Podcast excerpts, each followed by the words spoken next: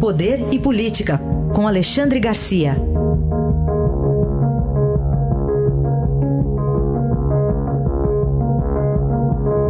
Alexandre, bom dia.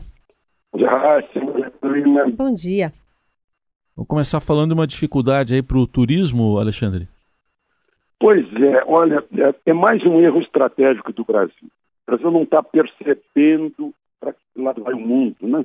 O, o, uh, deixou de usar as hidrovias, agora não está percebendo, não olha, não olha para Dubai. Dubai, por exemplo, sabe que vai acabar a era do petróleo, a gente ainda vai ganhar algum dinheiro com o nosso pré-sal. Dubai sabe que vai acabar e está semeando ilhas no mar para investir no turismo. No turismo. Agora, aqui no Brasil, nós temos todo esse potencial para o turismo e a gente dá uma banana para os visitantes estrangeiros.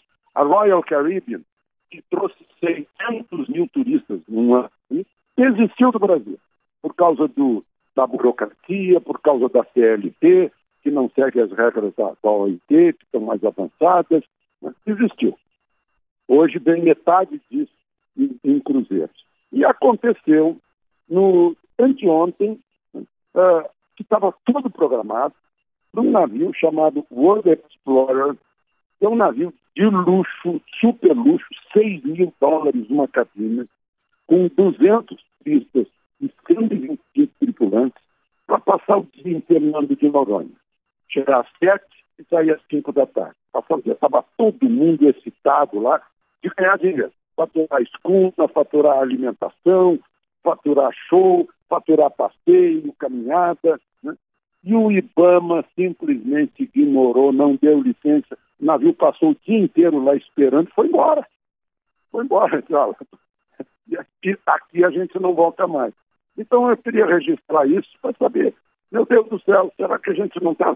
Eu sei que o, o, a cidade desorganizada, a cidade mal cheirosa, a cidade suja, a cidade perigosa, espanta o turista da beira do mar.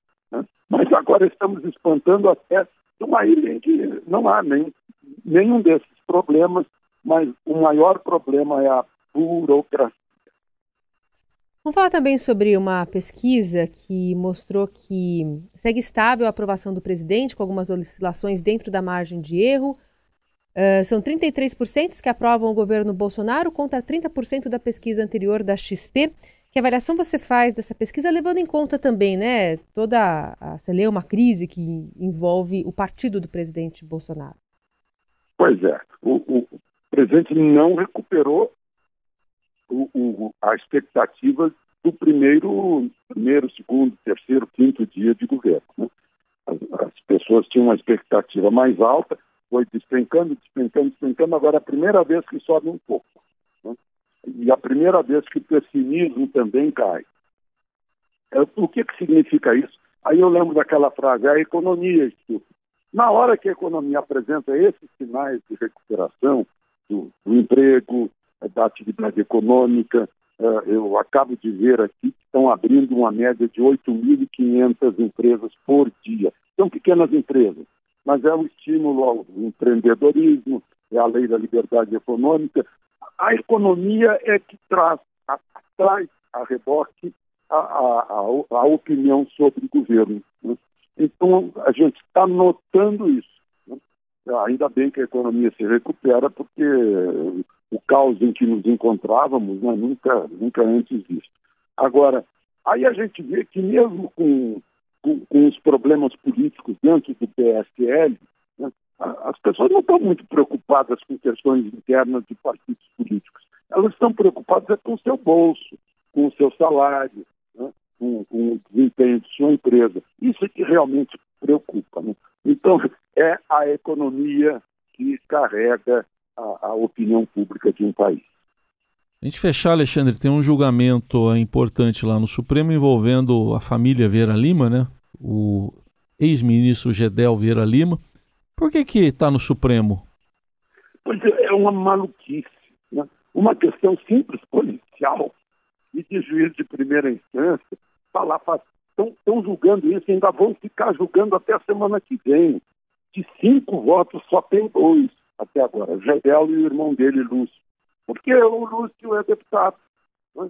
Então, é foro privilegiado, é o raio do foro privilegiado que atrapalha as questões constitucionais do Supremo. Está na hora de mudar a Constituição nessa história de, de foro privilegiado. Esse caso do GPL mostra bem isso. Estava na cara, o sujeito está com 52 milhões em malas dentro de um apartamento e precisa ir para o Supremo, e o Supremo está lá julgando de novo, dois anos depois, como vai fazer hoje, a história da prisão em segunda instância.